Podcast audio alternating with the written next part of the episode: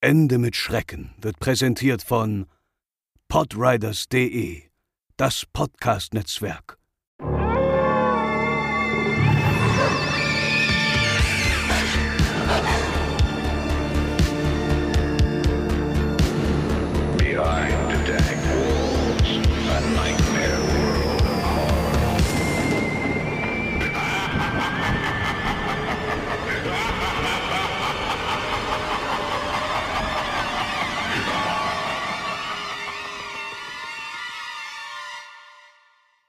Hallo und herzlich willkommen bei Ende mit Schrecken, euren absoluten Lieblingspodcast rund um urbane Legenden und Creepypasta. Ich bin die Franzi und mir gegenüber sitzt der André. Moin Moin Franzi, hallo liebe Hörerinnen und Hörer. Jo, langsam wird es Herbst, die Tage werden kürzer, die Nächte werden länger und es ist früher dunkel. Wir hoffen, ihr kommt gut durch diese schmuddelige Zeit, habt eure Herbstklamotten ausgepackt und vor allen Dingen seid bereit, euch ein bisschen zu gruseln. Das bietet sich ja an, wenn es draußen früher dunkel wird, oder? Absolut. Und dafür haben wir natürlich wieder eine neue Folge unheimlich persönlich für euch dabei. Nummer 12 mittlerweile schon. Und wir haben wieder fantastische und schaurige und gruselige und äh, unglaubliche Geschichten von euch eingeschickt ähm, bekommen. Und wie immer natürlich vorweg der Disclaimer, wir bewerten eure Geschichte natürlich nicht, wir nehmen sie so, wie ihr sie schickt. Wir glauben euch das, wir müssen euch das glauben, was ihr uns schickt. Und daher natürlich kein Judgment von uns. Wir nehmen eure Geschichten so, wie ihr sie uns hier präsentiert und werden sie natürlich wie immer einfach nur ein bisschen einordnen und so unsere persönlichen Eindrücke ähm, schildern. Und ich würde sagen, ich fange auch gleich an. Sehr gern. Verlieren wir keine Zeit. Wir haben heute sehr viel, äh, beziehungsweise auch sehr lange Geschichten teilweise. Und die erste heute im Bunde stammt von unserem Hörer Christopher. Und Christopher hat eine Geschichte eingeschickt, die da heißt Japanische Geister. Schon immer wollte ich nach Japan reisen. 2018 war es dann soweit und ich bin mit meiner Freundin für vier Wochen dorthin gereist. In diesen vier Wochen haben wir uns einige der bekanntesten Städte und Orte angeschaut. Ein Ort davon war jedoch etwas ganz Besonderes. Er hieß Koyasan. Genau genommen ist es ein Berg südlich von Osaka, auf dem zahlreiche buddhistische Tempel stehen. Erbaut wurden diese Tempel von einem sehr bekannten Mönch namens Kobodaishi vor über 1000 Jahren. Und dieser Ort ist einer der wichtigsten spirituellen Städten in ganz Japan. Viele Pilger und Touristen reisen an diesen Ort, um dort die bekannten Gräber, heiligen Stätten und Tempel zu besuchen. Die Tempel bieten Übernachtungen an und ermöglichen außerdem die Teilnahme an den Tagesabläufen der Mönche. Der heilige Ort dieses Berges war der sogenannte Okonoin, ein zwei Kilometer langer Weg durch einen sehr alten Friedhof, an dessen Ende ein Schrein steht. Schon bei der Hinreise fiel einem die besondere Atmosphäre des Ortes auf. Die Wälder waren sehr alt und verwunschen, es lag ein leichter Nebel darin und man wusste auf einmal, warum dieser Ort so einen spirituellen Reiz hat. Gegen Mittag kamen wir in unserem Tempel an und bezogen unsere traditionellen Zimmer. Obwohl alles alt und authentisch war, hatten wir einen kleinen Fernseher im Zimmer. Wir aßen im Dorf etwas, gingen dann in das Onsen im Tempel, ein traditionelles japanisches Badehaus, welches meist durch heiße Quellen beheizt wird, und nahmen anschließend an der Nachmittagsmeditation mit den Mönchen teil. Danach schauten wir uns ein wenig die Gegend an und beschlossen, uns den Friedhof erst ab Mitternacht anzuschauen, da er erst dann seine ganze Schönheit bietet. Dem war dann auch so. Worte können es nicht beschreiben, aber man stellt sich einen langen Steinweg vor, der mitten durch einen dunklen, unheimlich aussehenden Wald verläuft. Alle paar Meter steht eine aus Stein gehauene Laterne am Wegesrand, die einem den Weg erhellte. Auf beiden Seiten des Weges zwischen den Bäumen waren tausende von kleinen und größeren Gräbern nach japanischer Art. Der Legende nach warten auf diesem Friedhof unzählige Seelen auf die Auferstehung von Kobodaishi, damit er sie erlöst. Diese Atmosphäre war unvergesslich. Es war sehr unheimlich und mystisch, gleichzeitig aber auch irgendwie friedlich. Ich muss dazu sagen, dass wir völlig allein waren.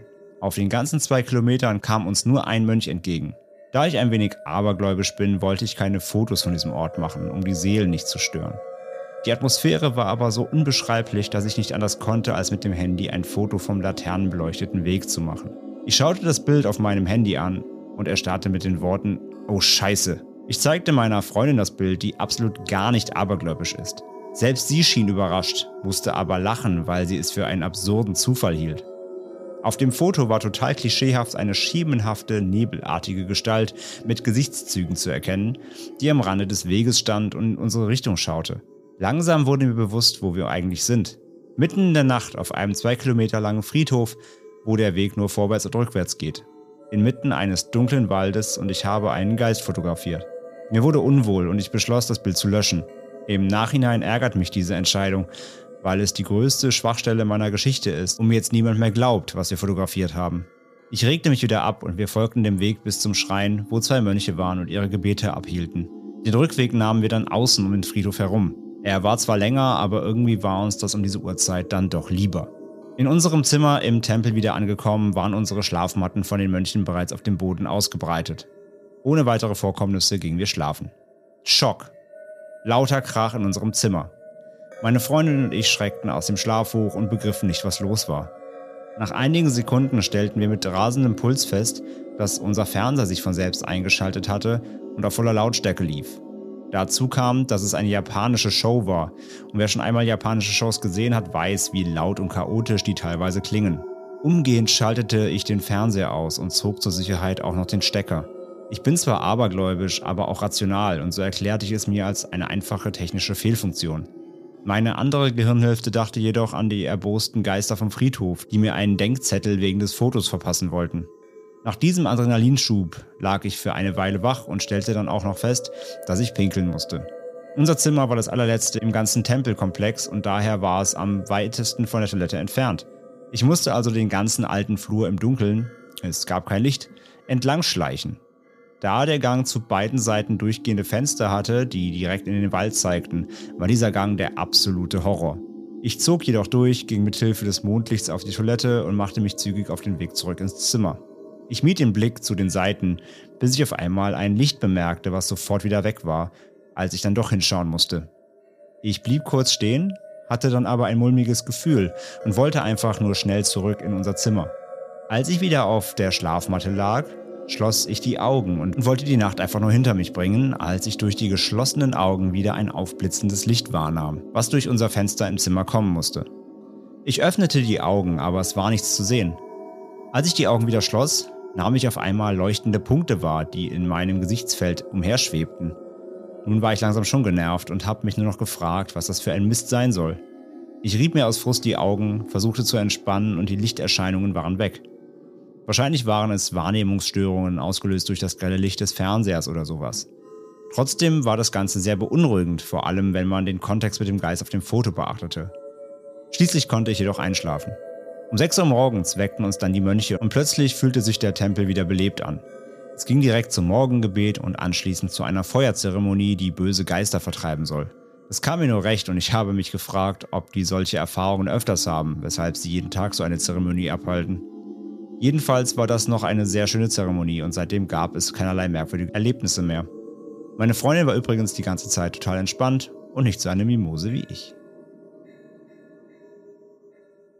Vielen, vielen Dank, Christopher, für diese sehr, sehr spannende und auch echt, echt gruselige Geschichte.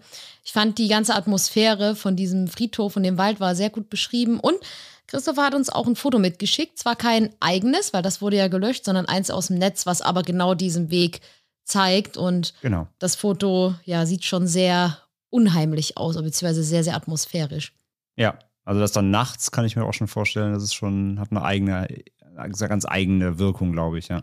Ich habe zu André noch gesagt, bei uns wäre es genau umgedreht übrigens. Ich war wahrscheinlich der sehr unentspannte Part und André war wahrscheinlich tiefenentspannt.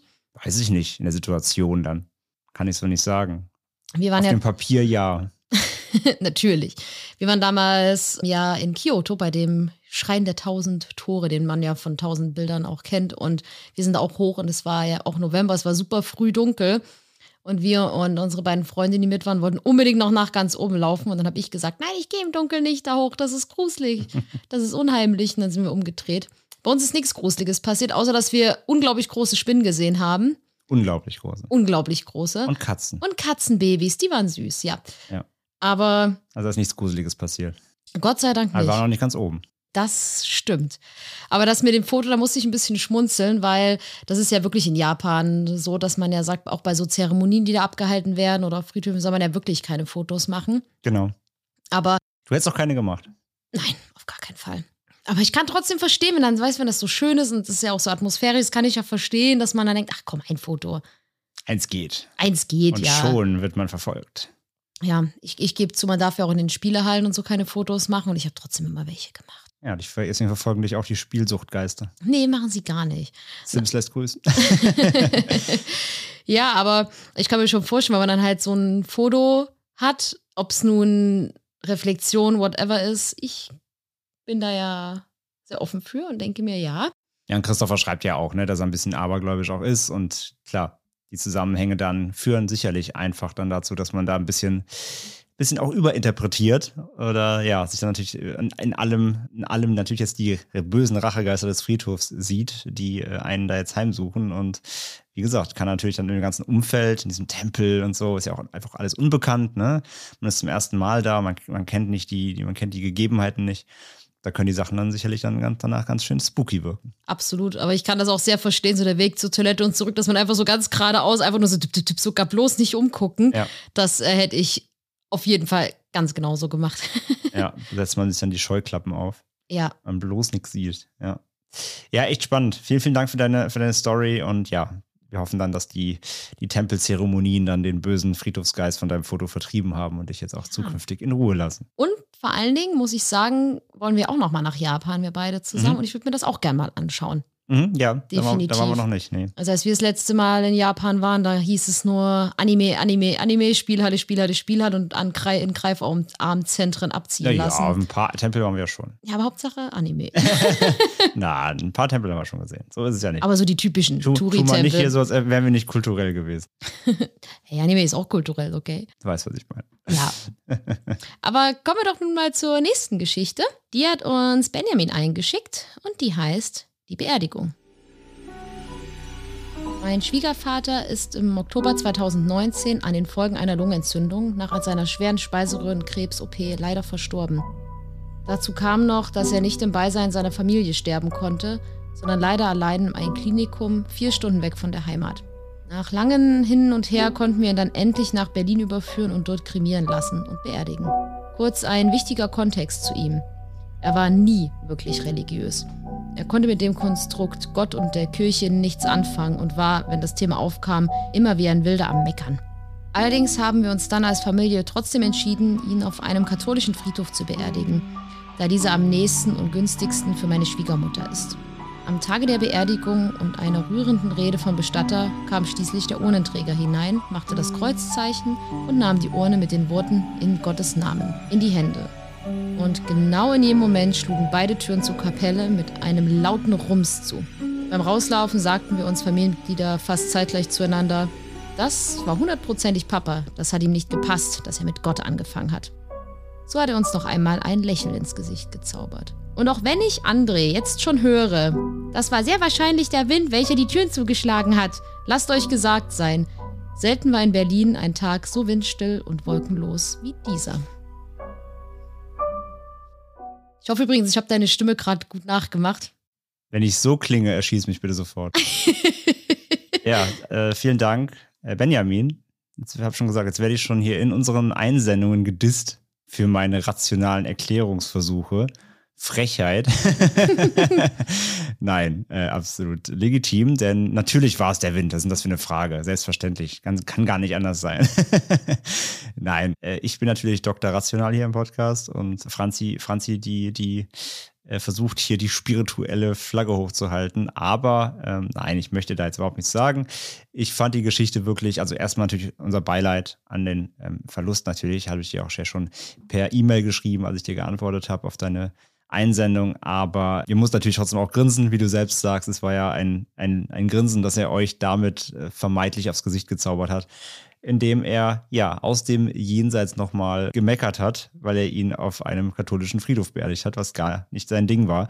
Und ja, es ist halt auch wieder so eine, so eine Geschichte, die eben wieder, das hatten wir auch schon so oft und äh, es, man sieht, es wirkt immer wieder. Egal, ob es der Wind war, ob es der Schwiegerpapa aus dem Jenseits war, es hat ein bisschen geholfen, diesen Tag zu verarbeiten und ihn dann trotzdem, trotz der Schwere, mit einem äh, Lächeln noch am Ende hinnehmen zu können. Und das ist doch letztendlich viel wert. Mein Papa hat mir auch mal erzählt, bei, als irgendein entfernter Verwandter gestorben ist, war auch bei der Beerdigung. Das war, da ist zwar nichts also so Übernatürliches passiert, aber der Verstorbene war auch so gar nicht gläubig und fand auch Gott, Kirche, alles ganz, ganz schrecklich. Und als mein Papa bei der Beerdigung war und dann hat auch so die, ja, Rede kam, was man da so macht, mussten auch, hat er sich mit meiner Mama auch angucken, die mussten beide auch ein bisschen schmunzeln, weil sie auch dachten, oh Gott, ey, wenn er das jetzt hören würde, würde der durchdrehen. ja, und so ist es ja hier auch. Von daher, wie gesagt, ähm, ich erzähle jetzt nichts mehr von Wind. Ich sage einfach nur, schön, dass ihr trotzdem an dem Tag alle zusammen am Ende nochmal noch mal zusammen lachen konntet. Auf das jeden ist doch, Fall. Wie gesagt, äh, sehr viel wert. Ja, danke für die Story, Benjamin. Wirklich tragisch, aber eben auch sehr, sehr schön letzten Endes und sehr lustig. Wir machen weiter äh, mit einer Hörerin von uns, der lieben Emily. Und die kommt zudem aus unserem Discord. Die liebe Grottengeist dort mit Nickname. Grüße an dich. Grüße in unseren schönen Discord. Wenn ihr noch nicht da seid, kommt gerne rein. Link findet ihr in unseren Show Notes. Da könnt ihr mit uns äh, und unseren Hörerinnen und Hörern äh, chatten. Die hat uns zwei Geschichten eingeschickt.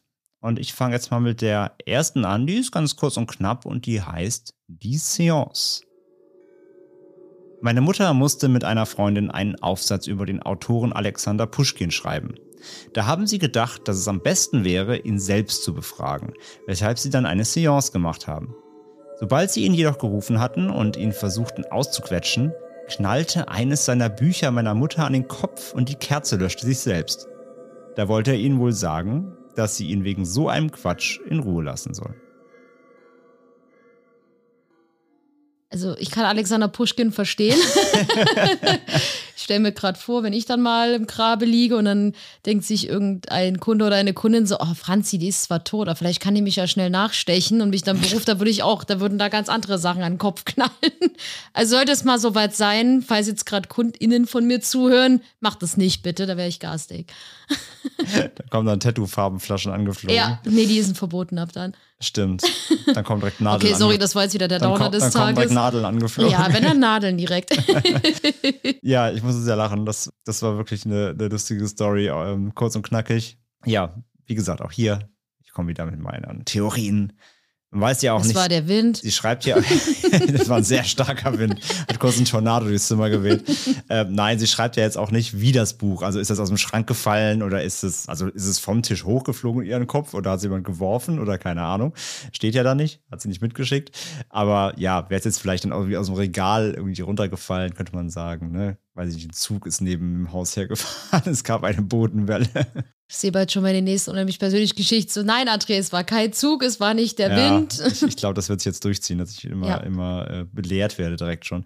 Nee, aber auf jeden Fall lustige Story und ähm, Aber trotzdem, ich glaube, in dem Moment kriegt man den Schreck des Lebens natürlich. du, absolut. Absolut. Wo immer das Buch herkam, wie es an den Kopf gelangt ist und wie die Kerze ausgegangen ist.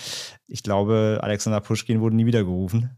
Nein, Das nicht in diesem war, das war auf jeden Fall ganz klar. Der hat keinen Bock auf Aufsätze. Ja, vielen, vielen Dank für die Story. Und sie schickt noch eine zweite mit.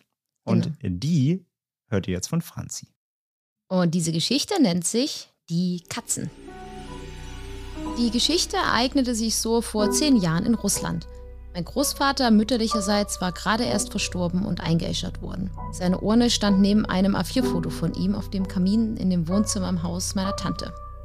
Es war so in der Zeit zwischen Weihnachten und Neujahr und ich war in dem Wohnzimmer auf der Couch am Lesen und meine Cousine zweiten Grades saß neben mir. Unsere Eltern und alle anderen Erwachsenen waren fort, um noch die letzten Einkäufe vor dem Fest zu tätigen. Die ganze Atmosphäre war so oder so schon sehr seltsam, weil das ganze Haus still war und weil der einzige Raum, welcher gut geheizt war, das Wohnzimmer mit meinem toten Opa war. An und für sich wäre das ja vielleicht noch so gegangen, bis die drei Katzen meiner Tante, welche sich untereinander nicht so gern mochten, in einer Linie direkt aus dem anderen Raum auf uns zukamen und sich wie auf Kommando direkt in einer Linie vor den Kamin setzten und das Foto bzw. mein Opi in der Urne angafften. Ich stupste meine Cousine an, welche mir einen, was zur Hölle, Blick zuwarf. Die Katzen hörten nicht auf uns und bewegten sich kein bisschen, weswegen wir uns dann aus dem Wohnzimmer in ein Schlafzimmer verkrochen. Als ich dann nach etwa zwei Stunden Fernseher mal auf Toilette musste, saßen die Katzen immer noch da und beobachteten meinen Opa. Ich ging danach endgültig ins Bett und die Katzen haben sich am nächsten Tag wieder komplett normal verhalten. Meine Eltern haben es mir nicht geglaubt und ich weiß bis heute nicht, was das war. Ja, auch für diesen Einspieler vielen Dank. Ja, die Katzen, Haustiere, die komische Dinge tun. Wir kennen es. Und äh, man sagt natürlich, ja, Haustiere sind ja sehr empfänglich für Übernatürliches. Gerade Katzen. Gerade Katzen, äh, wissen wir natürlich von unseren. Sie dreimal täglich beten sie zu komischen Dingen, rufen den Whiskas-Gott Perseance. Nein, unsere Katzen haben noch nie was richtig Gruseliges getan. Nee, halt so dieses typische, was aber, glaube ich, jeder Katzenbesitzer und jede Katzenbesitzerin kennt, dieses an die Wand starren oder irgendwo in der Ecke starren und man denkt sich so, warum, was, was, da ist ja gar nichts, was Ja, haben sie denn? uff, ja. Ja, Aber das hier ist natürlich schon echt bizarr, ne? Also wirklich Mhm. äh, in einer Reihe wirklich dann vor, diesen, vor diese Urne gesetzt und auch wirklich dort verharrt für Stunden. Stunden. Das ist schon, das ist schon gruselig, ja. Mhm. Da hätte ich auch drauf geguckt. Ja, und vor allen Dingen, wenn die sich auch nicht so gut verstanden haben. Wir kennen das ja auch von unseren, so Mittner und Ellie, die sind sich auch noch nicht so ganz koscher. Sie akzeptieren sich, aber sind jetzt auch nicht so richtig Best Buddies und ich glaube, stundenlang nebeneinander sitzen könnten die auch nicht. Weil spätestens Mittner nach zehn Minuten sagen würde, hau ab. Ja, generell, also ja, Katzen können mal rumsitzen und starren, aber halt nicht für Stunden. Also irgendwann, spätestens liegen sie irgendwann in der Ecke, und, weil die auch einen halben Tag mal sonst pennen. Mhm. Also das ist schon wirklich, das ist schon, das ist schon spooky, ja. Das ist schon, das ist schon seltsam. Ja, vor allem, ich finde das immer so, ah, wenn, ich, ich kann es ja auch verstehen, dass Eltern einen sowas nicht so direkt glauben, weil es klingt ja auch super bizarr. Aber ja gut, das willst du auch sagen. Ich würde denken, wenn ich Kinder hätte, ich würde es denen, glaube ich, schon glauben. Unsere Katzen sind verflucht. Ja, ist Ja, aber die Frage, was genau. man dann sagt, ne? Deswegen, ja, denkt man, neigt man dann wahrscheinlich eher dazu zu sagen, ah, nee, das ist Quatsch. Wobei in Horrorfilmen haben wir gelernt, das ist schwierig, das zu tun. Was, Kindern nicht zu glauben? Ja. Ja, das stimmt. Mhm. Glaubt euren Kindern und euren Katzen. Und besonders den Katzen. Besonders den Katzen. Den Katzen vor den Kindern. Ja, vielen Dank, ähm, Emily, für die beiden Stories. Das waren einmal die Seance und die Katzen. Und ja, Grüße an dich in unseren Discord. Wir machen weiter mit einem Einspieler. Auch wir haben mal wieder ein bisschen äh, O-Ton bekommen von dem lieben Felix. Felix hat eine Geschichte eingeschickt, die mit Ratten zu tun hat. Zumindest hat er sie so genannt. Und ja, wir hören jetzt mal rein, dann sind wir gleich wieder da. Das folgende ist mir in meiner ersten eigenen Wohnung passiert. Dabei handelte es sich um eine sehr kleine Einzimmerwohnung im Haus der besten Freundin meiner Tante, in die ich damals fürs Studium gezogen bin. Ich muss zugeben, ich habe diese Bude ziemlich verkommen lassen. Dreckiges Geschirr stand manchmal tagelang in der Spüle. Gesaugt habe ich eher selten und geputzt praktisch nie. Mein Ablagesystem konnte man bestenfalls als Haufenprinzip beschreiben. Heute weiß ich, dass ich dabei war, in schwere Depressionen abzurutschen. Das war, abgesehen von dem wirklich nicht reichlich vorhandenen Platz, wohl der Hauptgrund für meine Unordnung. Auch Licht gab es nicht viel. Da das Zimmer nur ein einziges Fenster hatte, das auch noch vergittert war, und die kleinen Lichtspots, die in der Zimmerdecke eingelassen waren, waren die halbe Zeit defekt. Eines Nachts, als ich im Bett lag, bemerkte ich, dass meine Matratze sich bewegte. Jedenfalls hatte ich das Gefühl, als ob etwas Kleines unter oder durch die Matratze trippeln würde. Mein erster Gedanke war Scheiße, Ratten oder irgendwas in der Art. War ja nur eine Frage der Zeit, bis das passierte, wenn man so viele Essensreste im Zimmer hat.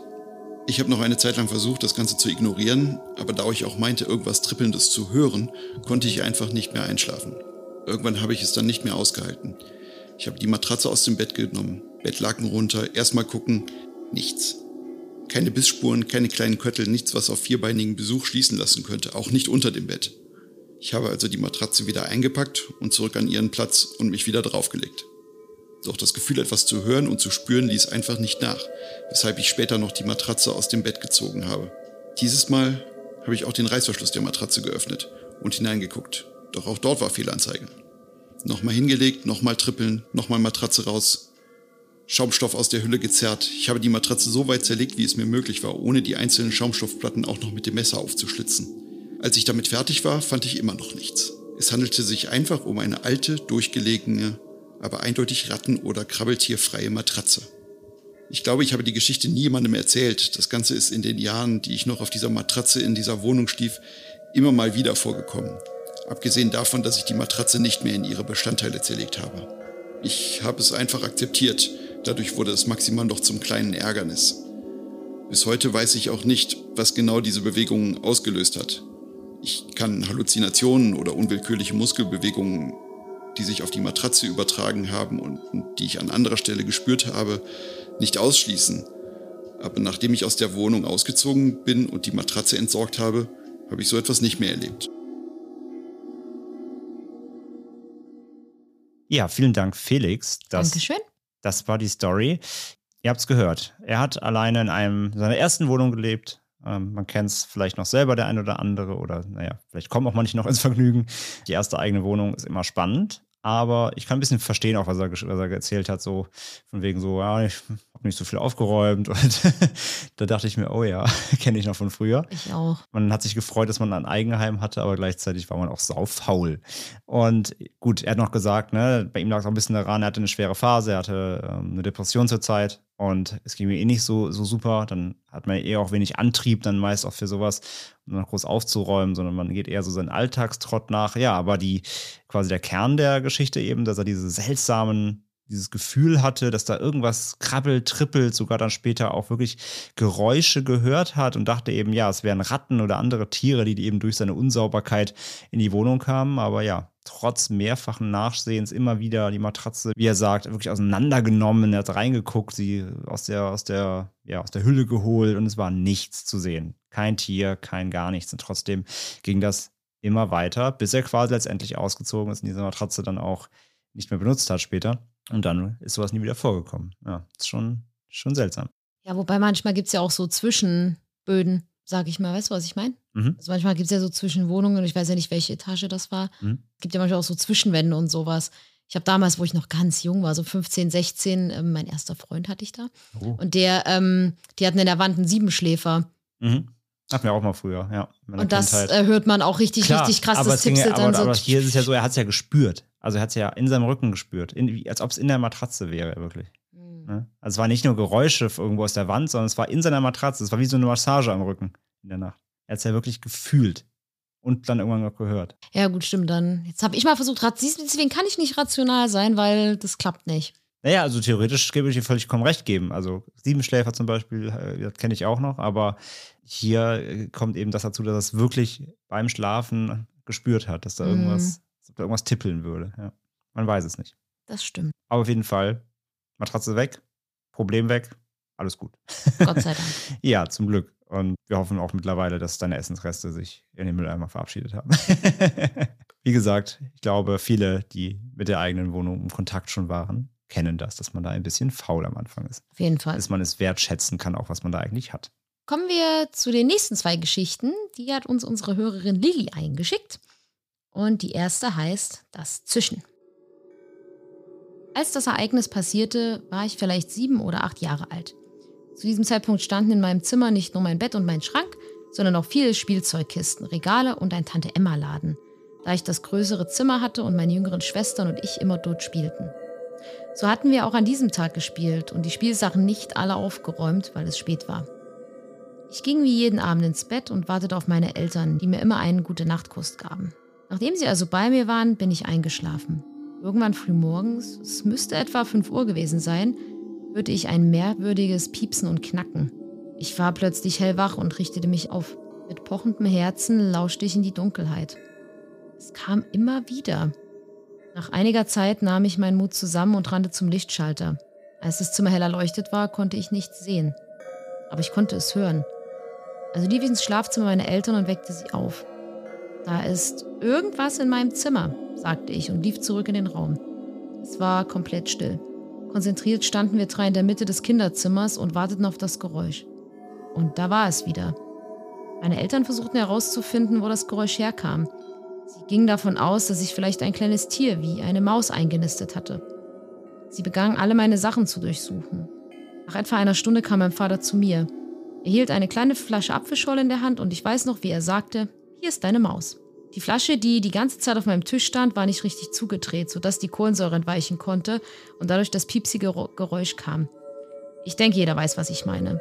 Ich hatte also umsonst meine Eltern aufgeweckt und jetzt ein verwüstetes Zimmer. Alles wegen einer blöden Flasche. Als Kind von so einem Geräusch geweckt zu werden und keine Ahnung zu haben, wo es herkommt, kann trotzdem gruselig sein. Ja, vielen, vielen Dank für deine erste Story, Lilly. Und ja, ich kenn's komplett. Ja, Dieses Flaschenzischen, wie oft ich schon blöd geworden bin, weil ich mir dachte, was ist das denn? Was ist denn hier? Und ich habe nicht dran an diese Flasche gedacht. Das ist mir schon echt super oft passiert. Ja, und das finde ich nicht nur als Kind gruselig, das ist ja auch einfach so, wenn man im Bett liegt und dann ist irgendein Geräusch, was man nicht sofort Genau, es- zuordnen es- kann, das es macht geht- einen es ja auch verrückt. Genau, es geht ja generell um egal was für ein Geräusch. Wenn du nicht weißt, wo es herkommt, geht es einem richtig auf die Nerven, ja. Ja, ich glaube, als Kind ist es halt eher gruselig, als Erwachsener ist es eher nervig. Genau, genau. Absolut. Aber ich höre es genau in mir und ich dachte mir auch gerade so, oh, mal gucken, was, äh, was es ist. Ob vielleicht, ich habe auch gedacht, eine kleine Maus vielleicht. Aber ich finde es ja trotzdem richtig, dass man da die Eltern weckt. Und ich glaube, ich kann mir auch vorstellen, dass die Eltern nicht sonderlich böse waren. Nö, nur das Zimmer war verwüstet halt. Ja. Aber das durfte wahrscheinlich Lilly aufräumen. die Eltern haben es verwüstet, Lilly darf es aufräumen. Naja, wie gesagt, also dieses, wie oft ich schon genau dieses Flaschenzischen irgendwie nicht zuordnen konnte. Und irgendwann dachte ich mir, ah, das ist die Flasche. Wirklich, das ist jedes Mal wieder. Also Ja. liebe Hörerinnen und Hörer, wenn jetzt André das nächste Mal versucht, Geräusche zu erklären mit, ja, vielleicht hattet ihr ja eine Flasche im Zimmer stehen, die gezischt hat, schreibt direkt dazu, alle Flaschen waren richtig zu. Wie mit dem Wind. Ich finde das sehr frech, dass hier meine rationalen Erklärungsversuche direkt ausgehebelt werden. Ja. Das ist sehr, sehr, sehr frech. Ja, das war die erste Geschichte, das war die Flasche. Und jetzt kommen wir zur zweiten. Und die nennt sich das Kratzen. Da mein Zimmer einmal eine Waschküche war, bevor wir einzogen, ist mein Fenster etwas anders als im Rest der Wohnung. Von innen gesehen befindet sich meine Fensterbank gut einen Meter entfernt vom Boden. Von außen ist die untere Kante des Fensters allerdings bündig mit dem Boden. Würde sich jemand davor stellen, würde ich von innen also nur die Füße und die Schienbeine sehen. Ich hoffe, man versteht, wie ich das meine.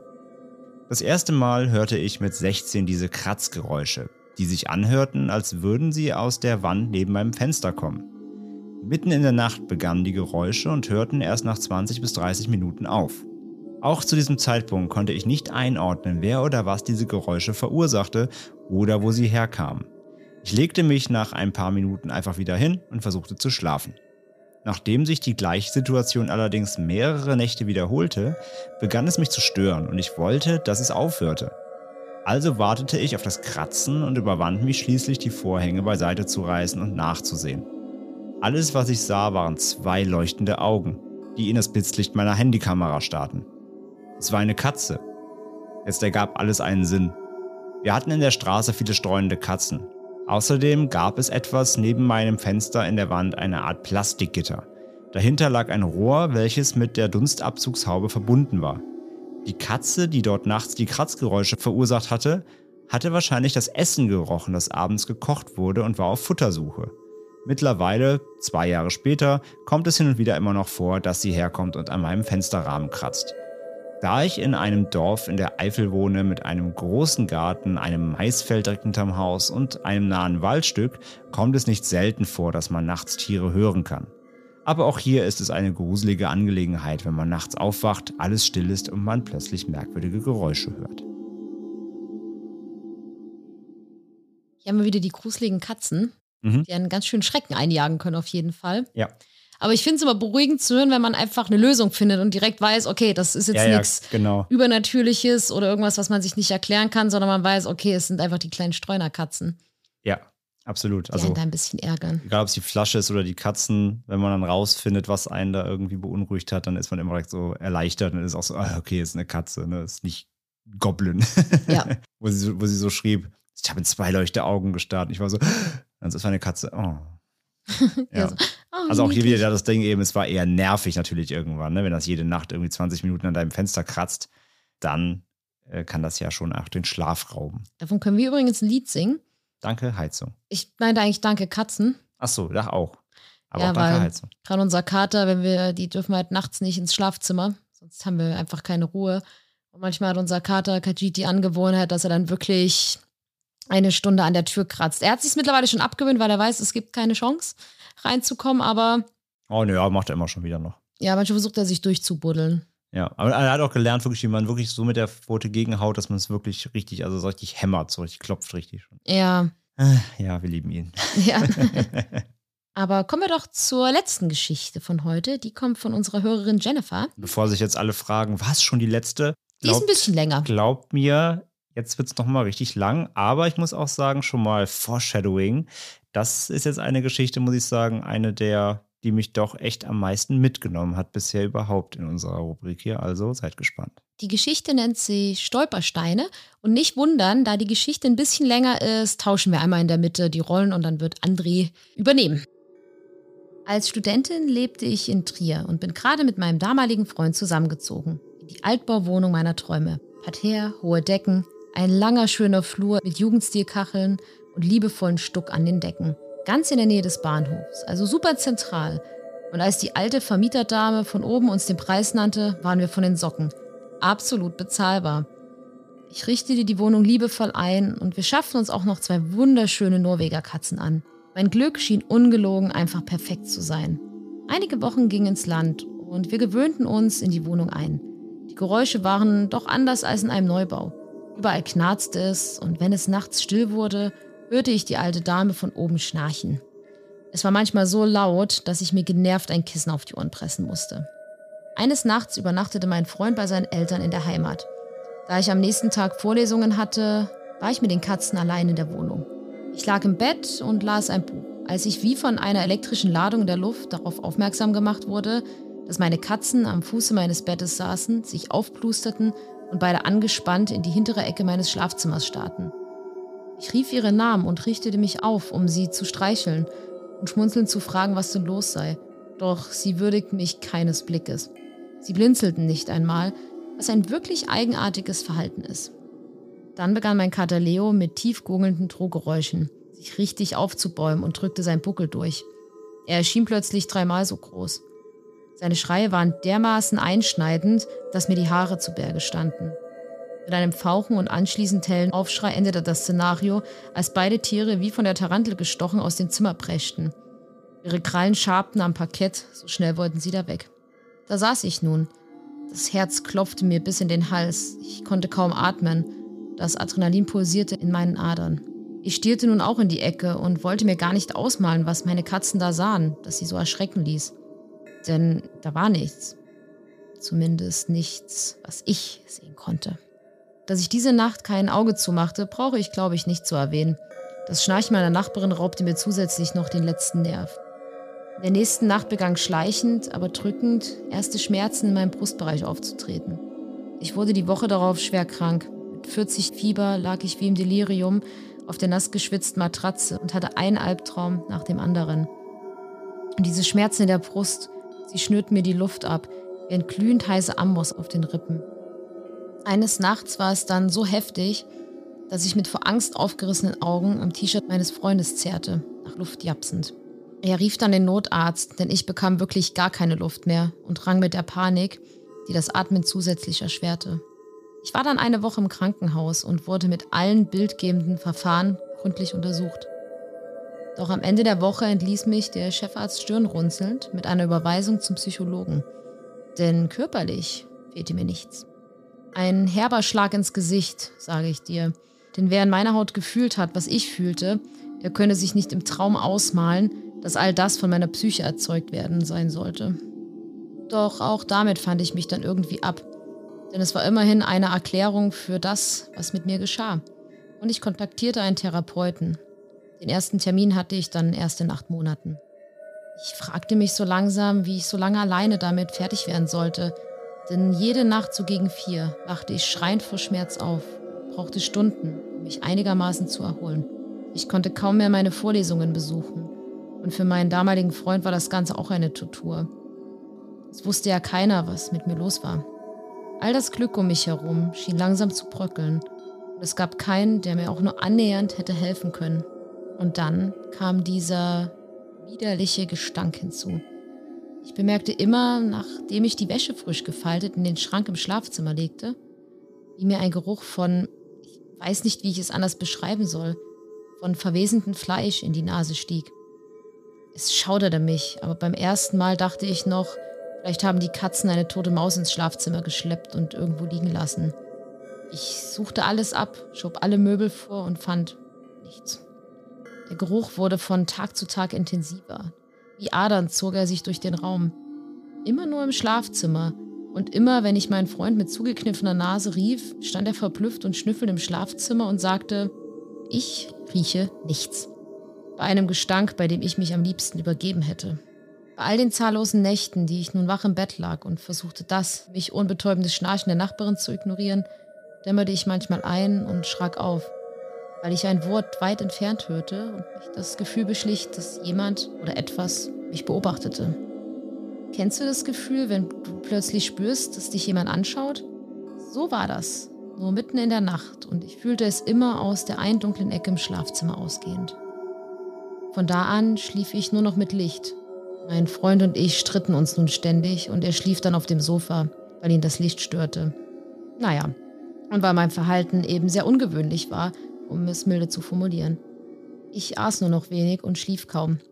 Wenn ich mich mit Freunden traf, fühlte ich mich wie in einer Blase, wie in Watte gepackt. Auch setzte sich hin und wieder etwas auf meine Decke oder striff mir tagsüber beim Lernen durch den Nacken oder über die Haare.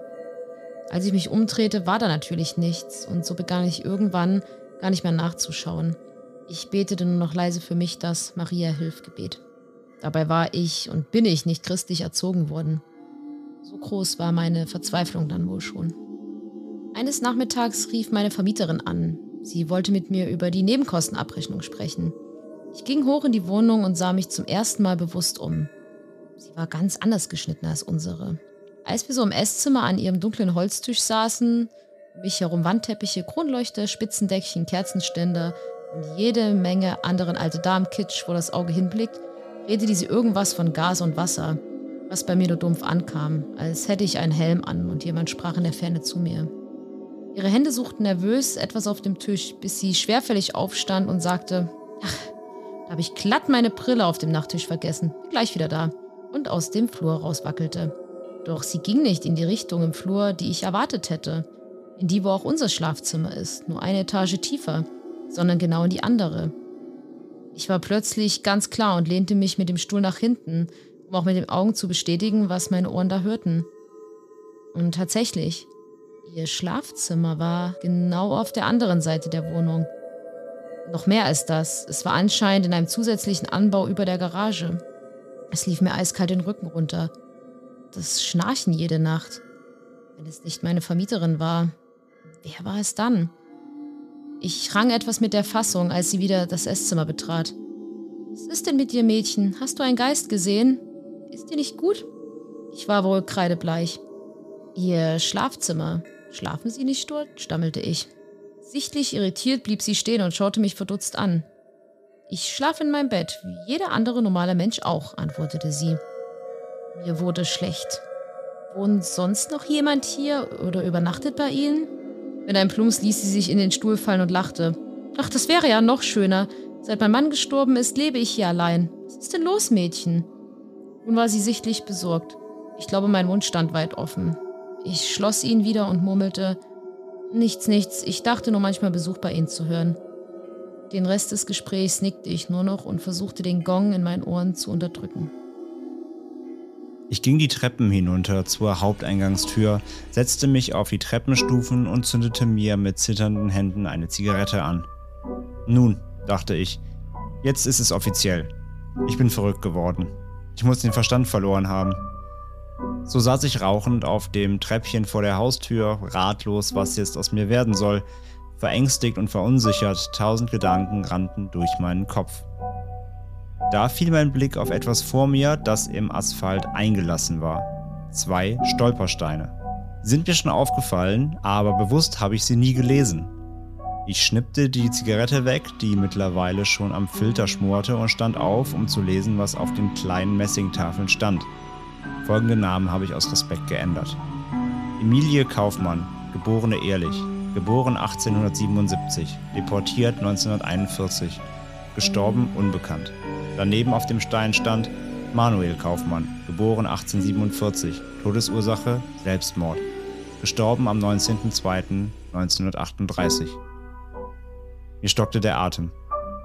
Kann es sein, dass in diesem Haus etwa derart Schreckliches und Traumatisches geschehen ist, dass sich diese Energien jetzt manifestieren? Ist in den Wänden vielleicht so viel Leid gespeichert, dass ich es nun fühlen konnte? Ich traute mich kaum, das zu denken, es war alles so absurd und Stolpersteine gab es in Trier wie Sand am Meer. Und ich hatte noch nie etwas derartiges gehört oder erlebt. Ich recherchierte danach stundenlang und wurde ziemlich schnell fündig. Alle folgenden Namen und Daten habe ich geändert. Emilie Kaufmann. Sie ist eine religiöse jüdische Frau. Am Sabbat, an dem frommen Juden das Feuermachen verboten ist, kommt eine christliche Nachbarin und hält das Herdfeuer am Brennen. So erzählten es die Nachmieter. Emilie Kaufmann, geborene Ehrlich, heiratet den jüdischen Pferdehändler Manuel Kaufmann und wohnt seit 1913 in diesem Haus. 1904 wird ihr Sohn Peter Bernhard geboren. Im Frühjahr 1938, wenige Wochen nach dem Freitod ihres Mannes, wird Emilie zwangsweise in ein Judenhaus eingewiesen. Es ist auch das Jahr der Trennung von ihrem Sohn Peter. Er heiratet eine Französin und kann sich nach Frankreich absetzen. Sie bleibt in Trier und wird von dort 1941 ins Ghetto Lotz verschleppt. Die Tochter von Peter Kaufmann, Maria Kaufmann, hat die Stolpersteine für ihre Großeltern gespendet, die sie nie kennenlernen durfte. Der Stolperstein Emilie Kaufmann wurde am 12.02.2005 im Beisein von Frau Maria Kaufmann und ihren beiden Söhnen verlegt. Manuel Kaufmann. Ältere Bewohner des Nordviertels haben noch vor Augen, wie Manuel Kaufmann und sein Bruder Jakob auf ihrem Pferdekutschen die Theobaldstraße entlang fahren.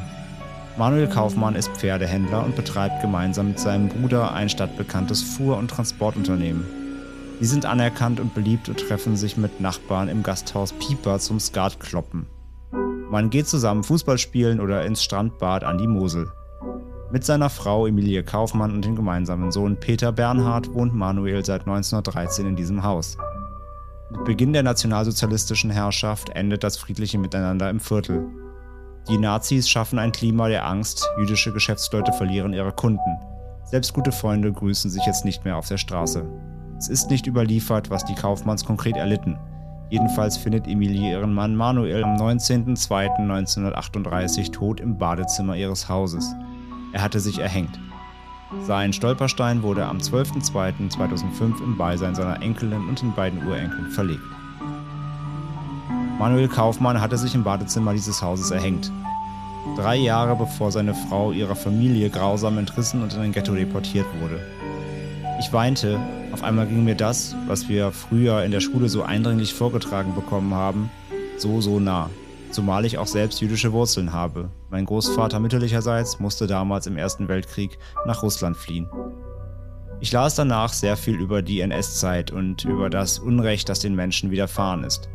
All das Leid, das so weit weg schien und in einer längst vergangenen Zeit, war plötzlich zum Greifen nah. Hier passiert, vor und in meinem Haus.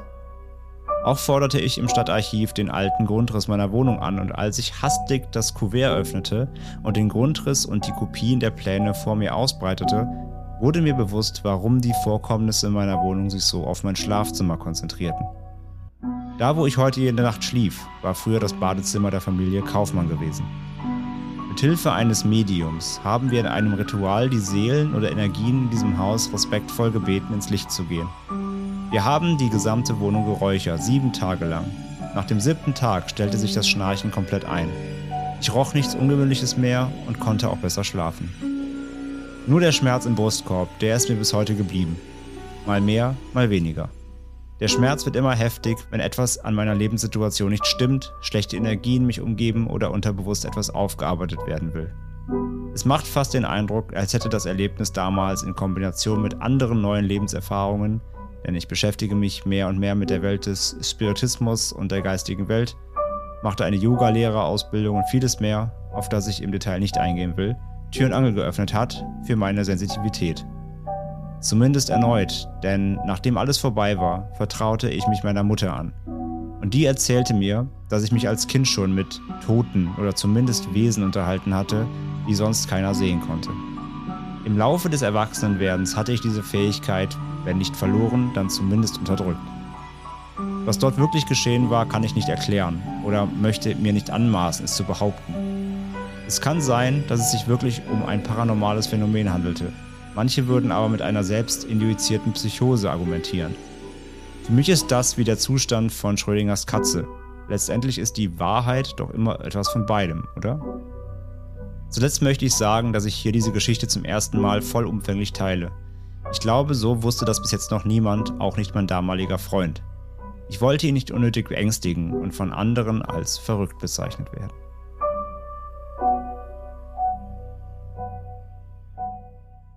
Vielen, vielen Dank, Jennifer, für deine Geschichte und auch vielen Dank dafür, dass du sie jetzt so, wie du ja auch am Ende schreibst, zum ersten Mal einfach so teilst und auch mit uns und den Hörerinnen und Hörern teilst. Auf jeden Fall war sie sehr gruselig, auf jeden Fall, sehr spannend und hat mir auch das eine oder andere Mal eine ganz schöne Gänsehaut über den Rücken gejagt. Ja, absolut. Mir auch. Also ich fand die wirklich sehr bedrückend. Nicht nur auch natürlich, also wegen ihres eigenen Schicksals, aber natürlich auch dann mit der Recherche und was dann im Haus natürlich passiert ist. Das ist schon ganz schön äh, bitter. Und die Zusammenhänge fand ich halt so, so krass hier in der Story. Also dieses Schnarchen, was dann offensichtlich ja nicht von ihrer Nachbarin kam. Also es war ja schon, ich nutze das ungern hier in dem Zusammenhang, aber es war wirklich ein Horrorfilmreif. Also dass sie wirklich feststellen musste, dass dieses Schnarchen nicht von ihrer Nachbarin kommen konnte. Sie sagte halt immer, man kennt das ja, ne, wenn Wohnungen im Mehrfamilienhaus sind ja meistens alle gleich geschnitten. Ja. Und man hat auf die gleichen Zimmer oder ja, durch, durch, die, durch die Schnitte die gleichen Zimmer ähm, quasi immer gleich belegt. Also Wohnzimmer ist gleich, Schlafzimmer ist gleich, Küche, Küche ist gleich.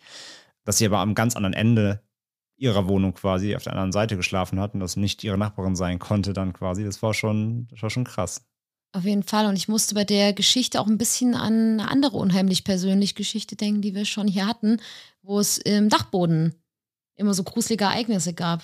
Ja, ich erinnere mich. Da war es ja dann auch, dass ein Bauer, glaube ich, ja auch ähm, jüdische Menschen versteckt hat. Versteckt hat, ne? Die dann genau, auch da genau, die dann aber leider gefunden wurden, Genau. soweit ich weiß. Und da, glaube ich, auch aufgehangen und ich weiß nicht mehr. Ja, aber auch getötet wurden, ja. Ja, da musste ich sofort dran denken. Und ich finde es aber schön, dass das zumindest ein bisschen aufgehört hat, nachdem die Wohnung gesäubert wurde von einem Medium. Dass dann vielleicht die Seelen noch einfach Frieden gefunden haben zu der Zeit dann. Aber es ist natürlich auch nicht so schön zu lesen, dass diese Brustschmerzen die ganze Zeit geblieben sind und dass es dafür anscheinend keine medizinische Erklärung gibt.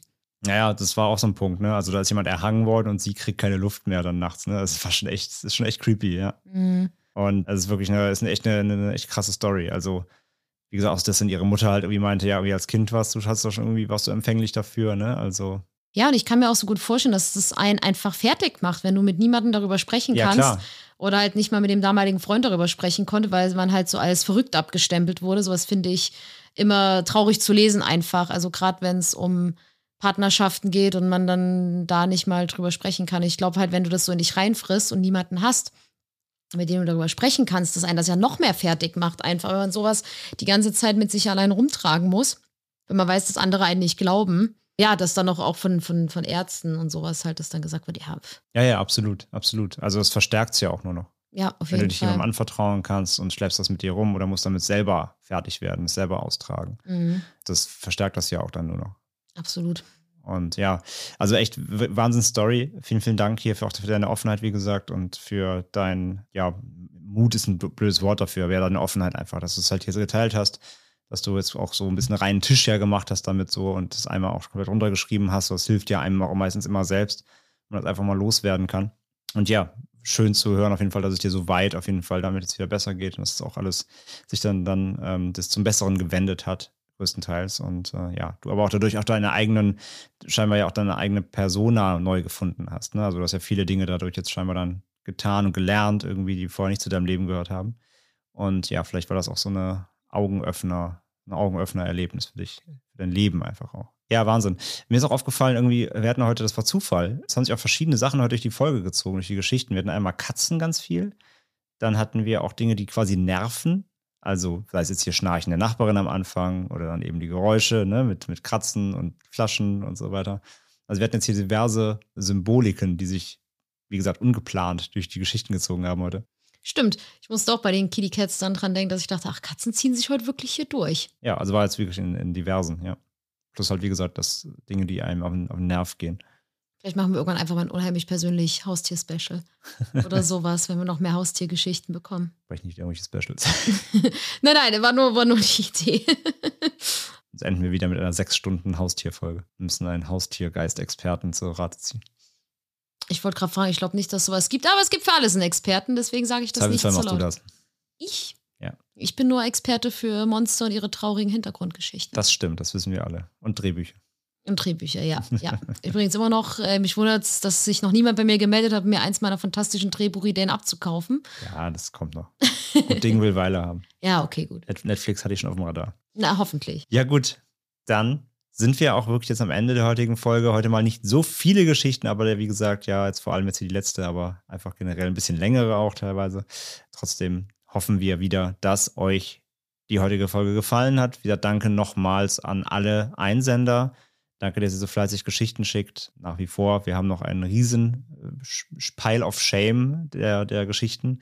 Aber hört auch trotzdem nicht auf, natürlich gerne zu schicken. Das heißt, wenn ihr selber mal etwas erlebt habt, wo ihr sagt, ey, sowas, was ich hier heute gehört, bei euch gehört habe, sowas ähnliches oder in die Richtung ist mir auch schon mal passiert. Das hat mich an irgendwas erinnert aus meiner Vergangenheit. Irgendwie, da war schon mal irgendwas, das war auch komisch. Schickt's uns gerne. Die bekannte Adresse, unsere Mailadresse post.endemitschrecken.de. Da erreicht ihr uns, da könnt ihr uns was einsenden, gerne schriftlich oder auch gerne als, ähm, ja, als Soundfile, MP3 oder so, gerne eingesprochen, wie es auch Felix heute hier gemacht hat mit seinem Rattenproblem oder vermuteten Rattenproblem. Das könnt ihr auch immer machen, da ja, eure eigenen Stimmen diese Geschichte natürlich nochmal anders wiedergeben können als wir. Und das nehmen wir auch immer gerne an. Und ansonsten, wenn ihr irgendwie Feedback habt, könnt ihr natürlich auch E-Mails schreiben. Ansonsten, wie auch schon zwischendurch gesagt, kommt auf unseren Discord, wo unsere User abhängen und miteinander sprechen, mit uns sprechen. Kommt da gerne rein. Facebook-Gruppe kennt ihr auch, könnt ihr auch aufsuchen. Natürlich sonst folgt uns auf Social Media, Instagram, Twitter und Co. für Updates. Wir bedanken uns fürs Zuhören. Genau, kommt gut durch die kalte Jahreszeit. Bleibt gesund. Das klang jetzt ein bisschen, als hätte ich, als wäre das so gewesen. Wir machen jetzt Winterpause. Tschüss, wir, nee, Sie hören uns im Frühling wieder. Natürlich nicht, natürlich nicht, aber. Das wollte ich gerade sagen. Es klang so ein bisschen wie, kommt durch den Winter, wir hören uns dann 2024. Genau, nein, natürlich nicht, aber das muss man ja mal sagen, weil es ist ja jetzt, ich, ich weiß nicht, wie, wie, wie euch das geht. Ich habe das Gefühl, die, die Tage werden so von heute auf morgen so, plötzlich ist 16 Uhr dunkel. Und vorher war es noch 21 Uhr. Das stimmt. So kommt es mir zumindest vor. Deswegen finde ich, muss man zu Beginn des Herbstes, das kann man ja mal erwähnen. Ja, es ist schon Winter eher fast. Der Herbst ist schon lang dran.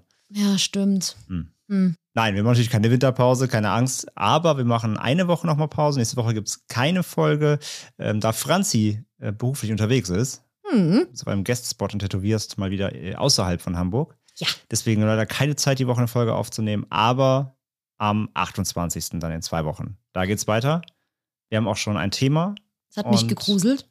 Das ist sehr creepy und ist auch ein Klassiker und ein Hörerwunsch zudem. Mhm. Ähm, gleich drei Dinge auf einmal wie eine gruselige Kinderüberraschung. Und ja, im äh, November jetzt, wie gesagt, nicht so viele Folgen, weil wir sehr, sehr viel andere Projekte gerade hatten, waren auch auf dem Filmfest unterwegs eine Woche, das hat uns auch noch Zeit geraubt. Wer da was hören will, hört es bei Devils and Demons, bei meinem anderen Filmpodcast. Aber im Dezember, ähm, da gibt es wieder ein, zwei Folgen mehr als im November. Aber ja, wir hören uns zwei Wochen wieder. Habt eine schöne Zeit, bleibt gesund. Wir sagen wie immer, lieber ein Ende mit Schrecken als Schrecken ohne Ende. Bis in zwei Wochen. Tschüss.